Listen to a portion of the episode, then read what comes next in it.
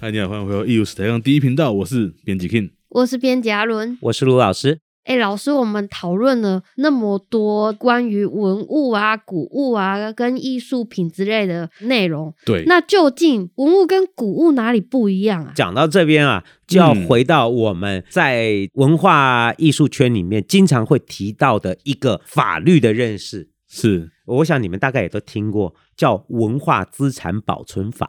有哦》，简称《文资法》。对嗯，，其实我们今天对于这些文化艺术、物质文化遗产、有形或无形的这些呃文化的物件的理解啊，嗯，可能都要回到一个相关的国家法律，叫做文字法。是哦，文字法对这个都有界定的哦。其实这样说起来，我们国家的文化资产保存法还是比较先进的一个法律，哦对于所有的这么厉害文化艺术相关有形和无形的这些文明遗产啊，嗯都有，做过比较明确的界定。嗯所以你是刚才说的那个文物跟古物，这这怎么分？其实是有概念的。对嗯哦，所以文字法里面有明确写怎么分吗？有啊，当然有了。就是说哈、我们国家的文资法经过半个世纪以来不停的修正和进化，其实已经有很清楚的界定了。是比如说，什么叫做文化资产？嗯文化资产其实它是一个很大的一个集合体，各式各样都包含进去。基本上有它有两个大的分类，嗯，一个叫有形，一个叫无形。哦，比如说有形是什么意思？呃，有具体的物件，对，看得到、摸得着嘛，对不对？嗯，你可以抱在手上的嘛，对不对？嗯，你你你可以踩在它的上面，你可以这个我摸可以得到它踩在那个，对你可以踩在它上面积蓄上面，呃可不以不，你可不要以，我你是踩在那个空间上面的，哦你不要去踩文物抓去关啊 啊！好，就是说有形无有形是看得到摸得着的，无形是它是一种想法、一种知识、一种技能，所以是嗯无形嘛。哦 它是，你知道，但是它不是可以摸的，嗯嗯它不是用看的，嗯，其实是有很清楚的分类哦。那啊有形有哪些对啊？，比如说我们知道的古迹历史建筑啊，嗯古迹，对，这个就算有形的了，或者是呃文物啊，这都算有形。所以在我们国家的文资法里面，对于有形的文化资产，总共分成九类，这九类就包罗万象啊，都包得进去哦。看得到、摸得着的文化遗产、嗯文化资产，我们台湾叫文化资产，中国那边的用语叫文化遗产，分成九类。它这九类怎么分的？今天我们就可以简单说一说。比如说跟建筑有关的前四类都是跟建筑有关的，古迹、历史建筑、纪念建筑、聚落建筑群嗯，这四类都是跟建筑有关的有形文化资产。比较巨大的哎文对化资产，你看哦，古迹就是很古老的建筑了，对哦，就设定为古迹。那年代没有那么古老，但是有相当的价值，我们就叫历史建筑。嗯有一些是具有纪念性和特殊意涵的建筑，我们就叫纪念建筑。那这个就没有时间上的限制了吗？诶，它都有界定，都有界定就是说这几种建筑的类型的文化资产，它都有一个特定的一个嗯认定，在文字法里面被讲清楚。哦，比如说纪念建筑哦，你看啊、哦，它在《文化资产保存法》第三条哦，这个讲的就跟讲课一样了，有没有？对啊真，哎，大家有兴趣自己去查，这个网络一打就会跑出来。在《文资法》第三条第一项第三类里面就讲到，纪念建筑是指与历史文化、艺术等具有重要贡献之人物相关而应予保存之建筑物及附属设施。 说实话，听起来很笼统。很笼统，但但是哈、这个东西哦，它是有一个明确界定的。但我们要嗯认定它是不是纪念建筑，我们就透过这样子的法定的认知来去进行判定。嗯，哦，就是说这不是你说了算，我说了算，谁说了算，它有一个国家法律的嗯哦，所以纪念建筑。那如果这建筑不是一个房子而已，它是一个聚落呢？比如说它就是一眷个村，一个村子，哎，对，一个眷村啊、呃一个老的聚落，这就叫做聚落建筑群。嗯你，看文字法不但保护一个房子，它还可以保护一群房子。如果这对一群房子是有一定的样式、一定的风格，或者是一定的景观，我们就整体的针对它来进行指定和保护。所以你看，文字法对于建筑是很细致的进行区分和保存。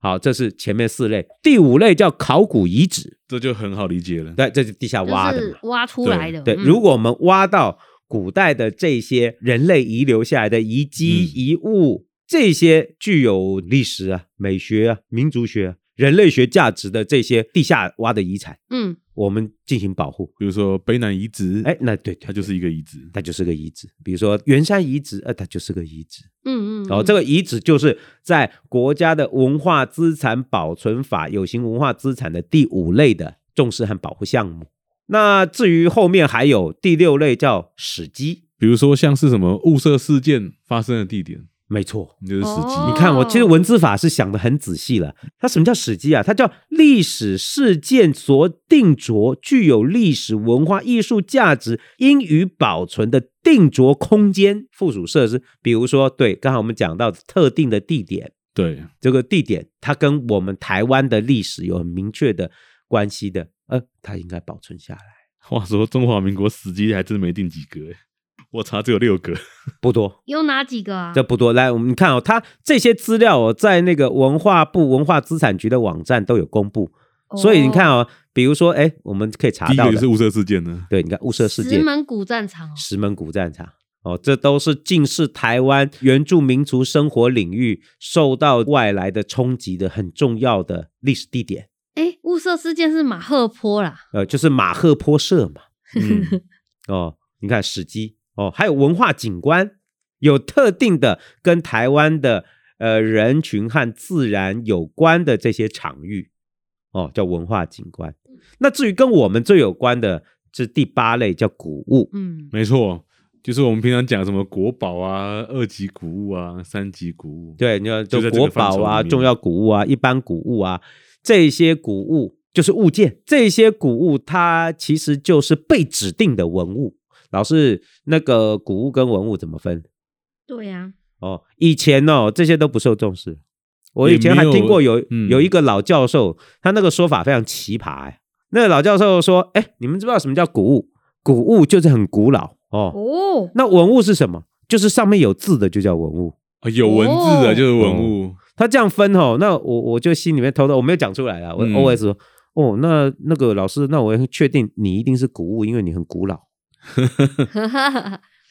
就是说而且不他是也这样没文分的字啊、哦，那不是这样分的啊、哦嗯你不能望文生义嘛。结果对不对发现那个老师胸口一打开，刻了一行字：“精忠报国哇我，他是靠文 物。所以这个老师不但是古物还是文 物，他有对对对双重身份。所以说文物跟古物的差别就是它有没有身份嘛，哎，你说对对了，他就是说，我们国家如果认定它是一个非常有文化资产价值和重要性的物件，它被国家指定以后，它就有一个法定的身份，才叫做古物。嗯，所以古物不是很古老”，嗯古物是指它有国家认定的身份才叫古物，而古物又分成不同的等级。对，所以像我们去那种名义品店，看到有一些可能也是很老清朝的东西，那可能就是文物。但我们就叫它文物。对，它就是历史发展的过程中所遗留下来的古代物件，对对，对它有一定的年代，它也有一定的价值，它当然嗯是一件文物，但是真正要受到国家认定、国家指定，才能被称之为古物。嗯，这个是法定名词的概念。其实这样的界定也会比较清楚哦，不对是任何东西都是古物，因为你如果被指定以后，你就受到国家的保护，受到国家资源的益助来进行嗯研究、保护、推广、教育。展示国家会挹注资源来去重视这个物件的时候，它的价值是比较高的。那老师古物有有哪些范畴啊？就古物的范畴，我刚才讲到对文资法，它已经很完整的去界定这些讯息的时候，嗯，对于古物的范畴，其实在文化资产保存法是有明确界定的哦。嗯文资法第三条第一点，有形文化资产第八项讲古物是什么，有很明确的说法，它是说古物是指各时代各族群经人为加工，人为加工哦，就是你路边捡了一块石头不算哦，嗯，哦，大自然上帝加工的不算，上次加工不算哦，哦哈，它不能 算你随便捡了一颗木不行头不，行那那不木行头长得很像上帝，嗯你不能讲啊、这古物，没有没有没有，不行不行，那是不行上帝的杰作，跟古物无关，所以一定要透过人的加工，工，它跟人类文明起了一个作用，经人为加工，具有文化意义的特定的类型。以为文字法来讲，有三个大群体，基本上都可以报的。第一个嗯叫艺术作品，是嗯第二个叫生活及仪礼器物，嗯第三个叫图书文献及影音资料，嗯就资料类你型的看都包进去了哦。嗯艺术作品也算，各式各样跟生活、跟人类文化、仪式、宗教有关嗯的，这些都算。但老师，我这个觉得他这个界定有一点会让人有灰色地带的感觉。会重哎叠。对，老师，我想问你一个问题哦，比如说今天有一个清代的庙，嗯它的一根龙柱，那这根龙柱要算古迹还是算 古物？这个就涉及可动和不可动。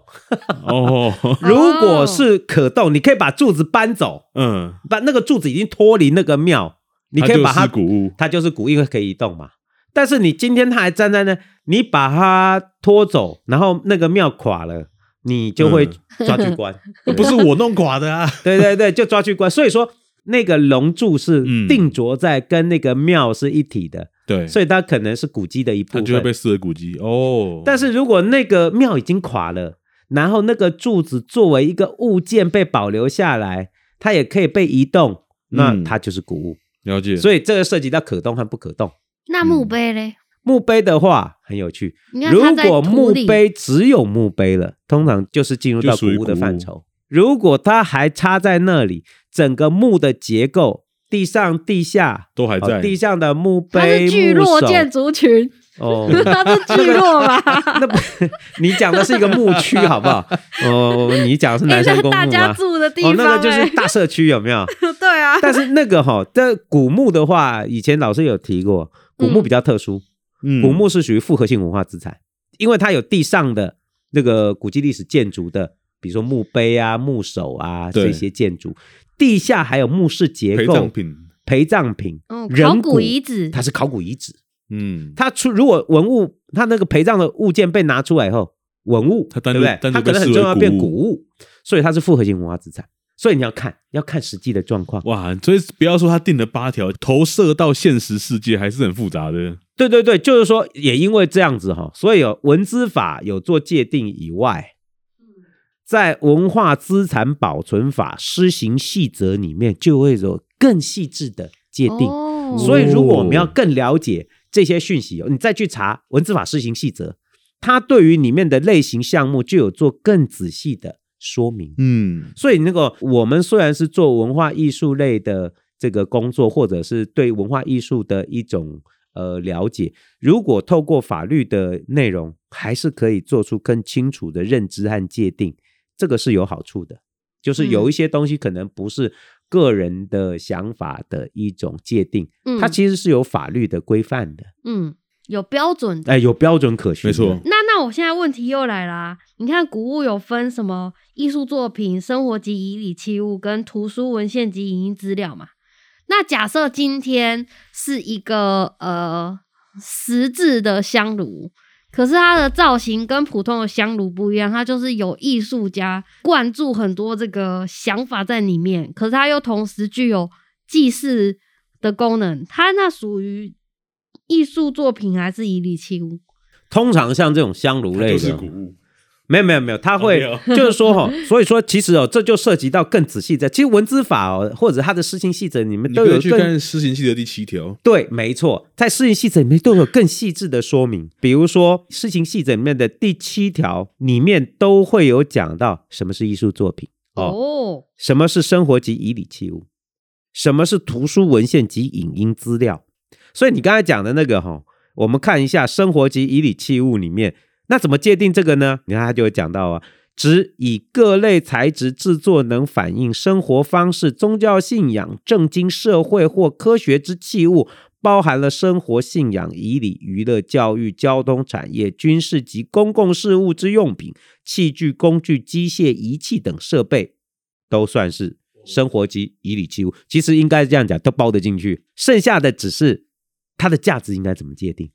嗯，对，因为我们都讲嘛，在文字法里面被认定为有价值的古物，还分成三级耶，最厉害的叫国宝，对，对不对？嗯，第二级叫重要古物，第三级叫一般古物。不是每一件文物都可以被指定为这三级的古物，哎，是所以经过调查研究再进行判定是很重要的，国家才能进行指定。哦，所以他在这指定的动作，老师还是一直不断的在推动或者是宣扬，就是我们一定要做过完整的调查研究，才能去针对它的价值来进行认定。当然，过去哦，很多时候哦，古物的指定都像开运鉴定团一样，你只要找几个专家来三堂会审。指定就指定了。但没后面没有研究做后盾，所以对于指定，很多时候就沦为这个不同的专家的个人的一种价值判断。所以老师正常流程是，原本它就是文物，然后呢，经过就是比如说普查的阶段，大概知道它的价值之后，针对某几样东西再去做深入的研究，之后呢，再把它透过一个指定的过程，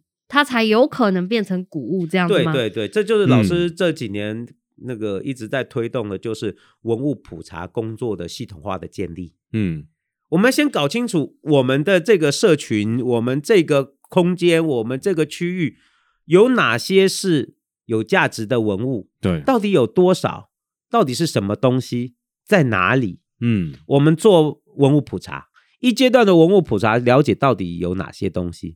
再来再进入二阶段的调查研究，把一些具有古物潜力的这些文物啊，我们做比较深入的学术调查和研究。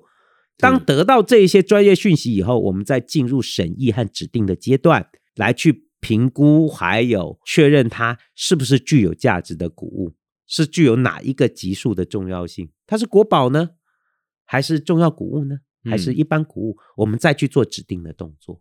所以老师指定的第一个阶段，我们会遇到谁呀、就是说是谁决定这个东西能不能成为古物？台湾目前各主管机关从中央到地方，它都有呃审议委员嘛，就是文化资产审议委员。所以第一阶就是你要先过地方，对不对？对，通常都是地方，就是第三级嘛。就一般古物哦的一指般定就古物是地方嗯政府，嗯，他们找专家来确定。那国宝和重要古物就是中央去找委员专家来去审议指定。那我可以，呃，我需要一阶一阶这样上升吗？就是说，哎、我先提一般谷物，之后再提重要谷物，然后再提国宝。那哦这呃理样论上是可以这样的，对。哦，但是就是说，因为哈这个审议是合议制，嗯嗯所以说哈那个委员的专业各自不同啊。嗯嗯所以说，我们不能光靠委员的个人的学术经验或生命经验来去确认，我们还是要先有比较完整的调查研究才行，哦要不就然提供给审查委员们知对道这这东西到底有什么内涵。对，要不然这样子直接只是从这个审议来指定哦。其实我还是觉得开运鉴定团式的这种指嗯定还是有一定的问题存在。比如说像老师过去帮金门做这个，嗯，哦他有一个传世的明代的蔡蔡夫夫一画的画像像的那个，哦哎，我们以前啊他他介就绍是过，我们经过完整的调查研究以后，再把这些研究的成果，嗯在这个审议委员会上面哦呈现出来嗯，哦，而且是一步一步的，比如说金门的话，就金门县的他们的审议委员会，嗯，然后进行审议指定第三级古物。他有了第三级的身份以后，再到中央去提报重要古物，由哦中央再组成审议委员会，我们再把这个研究成果放到中央的古物审议委员会的话上去审查，嗯，大家来讨论这个研究的结果所呈现的文物的价值是不是有重要古物的嗯这个重要性。透过这个研究的成果的检视，我们对它的文化资产价值和重要性就会有比较完整的认识。哎，这个就大家就通过。所以说，这样的过程可能会比较能够完整的了解这些古物的价值。是，所以那这个蔡夫一这张画，中央的中央古物有过吗？有啊有啊有啊，后来它就现在是重要谷物哦、就就过是五关斩金六门将呢就是金门第一件被指定哦。的重要古物。其实重要谷物要被指定，应该很不简单吧？难度很高哦。对对对对，啊国宝和重要古物，因为它的价值都需要被仔细的审视，所以说有完整的调查研究，嗯，才是审议的基础。哦，我都还是一直强调这个这个重要性，对，因为过去很多古物的指定其实就是。呃，那个专家坐在那个讲一讲就过了，嗯，所以我可以理解成是这样，就是你今天要把一个文物变古物，你不能说哦，我说它重要，它要重要。你要跟我讲出它为什么重要，它背后代表哪些故事？因为如果它跟只是人的连接是什么？没错，，因为如果只是单纯的审议，没有研究资料嗯做后盾的话，或者只是提报资料这样写一写，那都是作文呐、实证主义，我们还是要实证主务，嗯它有是科学的分析调查，嗯该检它测有要检测科学的数据，让我们去完整的检视它的内容。嗯，这样的审视会比较，就是说你不能把这些指定的这个功能全部依靠委员的自由新政啊，嗯它还是要有那个学术的研究成果作为一个基准来去讨论。是老师，我们给听众稍微理解一下台湾目前的国宝、重要古物跟一般古物，举几个例子跟大家介绍一下，分别是哪有哪些东西？哦，你看哈、像前一阵子那个重新被找到的非常重是要的日治时期的雕塑家叫黄土水啊，嗯，他的雕塑就是啊甘露水嘛，那个甘露水、哦，有一个女性的形象从一个那是从蚌壳蚌吗壳里面冉冉升蚌壳起，从蚌壳就升起，那个它是那个跳那个的蚌壳精。呃蚌壳对就是有一个我不知道那个跳的那个老舞是背什少么啊， 对给对你们对，说成蚌壳精，它比民较俗像维纳斯的诞生吧？对对对，就是说那个雕塑反映了日治时代台湾嗯的这些受西方美术熏陶的雕塑家所呈现出来，属于台湾自己时代美学的一个代表性的这个艺术品，是就指定国宝。还有我最近哦去看那个故宫有展出那个赤壁赋，是苏轼的就就是你看哦那件也是国宝，黄土水的这个甘露水甘露水，这是属于台湾的。那台湾同时也保留了属于中国文化流传千年的呃重要的书法作品，像刚才讲的《赤壁赋》，嗯或者是你说故宫典藏的《西山行旅图》哦嗯，这样的属于中国传统的绘画的巅峰的作品，是哦这个也是国宝。嗯，哎、那我去故宫看的时候，大家都想要看那个翠玉白菜跟肉形石啊，他们对是哪一个级别的啊、哎，这个其实我刚刚有查到，虽然媒体他们都肯定说是他们国宝吧是媒体都说他们是国宝，但是实际上在文字局的公告里面，他们都是重要古物。对，所以你看哦，它还不是国宝，就是说，对层级还什没么叫到国宝？其实我们还是要在文化资产价值和重要性进行很审慎的评估。嗯，它虽然做的很像白菜，它虽然很像五花肉，嗯但是它真正的价值在哪里呢？其实并没有那么大的价值，它只是、嗯呃清朝宫廷的皇帝玩赏的一个玩具玉器摆 件，嗯嗯嗯所以说它的价值可能就非常有限。嗯，嗯嗯，所以说，虽然大家耳熟能很喜详欢，，但是如果要评比它的文化资产价值和重要性，它可能就没有办法到国宝的那个地步，因是为国宝的价值是一个全面性嗯的审视，所以它嗯还是具有一定高度、啊。这两件对好蔬菜跟好好好肉，肉好猪肉哎、，不要拖比中指。好蔬菜和好猪肉，可能只能到重要谷物。对是。呃展念 des，那至于一般古物的话，就是很多很多，竹帆不及被宰。呃，在各地方各县市指对定属于对地方有价值的物件，那就很多了哦，就可以指定为第三级的一般古物。不过这一般哦，我必须要讲，这也不一般啦啊、不是一般般哦。对，嗯也许以后这一般两个字会去掉，会变就古物。吧，哦，就古嗯物，哦要不然免得误会，大家以为一般古物就很一般哦，没有没有没哼哼有，哼只要上得了这三个级数的都不得了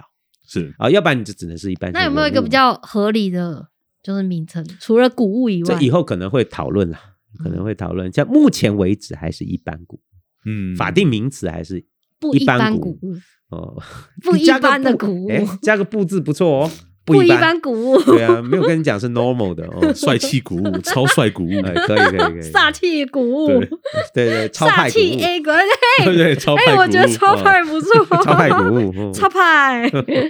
可以，你看台湾的那个文化资产里面被指对定为古物的这些物件，其实是非常多元呈现了我们所能保存的珍贵的文化遗产的不同的类型，还有它的多元化。嗯那甚至是不是艺术作品的都有成可能变成国宝哦。对啊，我看那个文资局的那个网站啊，还有一个叫做交叉分子数仪器耶哦这是什么东西，H 什么 O 东 P 西 E，它是国宝哎，国宝。它是国宝哎，那为它什么就是是国一宝个。嘞？它就一个像烤箱的东西，因为我我我是我不是理工好，科那的你嘛。点进去看，你点它有说明。他说这个跟李远哲有关，哦，原来是哦所跟以李是什远么哲有然后关。不我看不懂，好像跟他荣获 贝诺贝尔化学奖有关。你看这个是，所以嗯这个是什么？这个就是台不湾只是艺术作品本土科学哦家，还有这些科学的仪器，反映了台湾人的科学成就嗯，嗯，的很重要的一个物件。哦也都会被当成国宝。嗯诺贝尔奖谁都能得啊，台湾搞了这么这么一百年，有几个得诺贝尔奖？对啊，嗯啊，不就李远哲？前是无古那人啊那个物件的本身也变得是一个很重要的历史事件的物件嗯哦，所以它同样有被指定的价值。超屌的，虽然说这个谷物的分级啊，到底是哪一个分级，其实对于一般民众来说，可能并不是一个非常熟悉熟识的一个知识啦。但是我觉得这个东西对于建构整个台湾的文化资产来说，它是有非常指标性的意义。今天这个议题虽然是有一点硬啊，那当然是希望大家听完这期节目能稍微有所收获。那 A 五史上第一频道这次分享这边告一个段落，我们就下礼拜再见喽。大家拜拜。拜拜。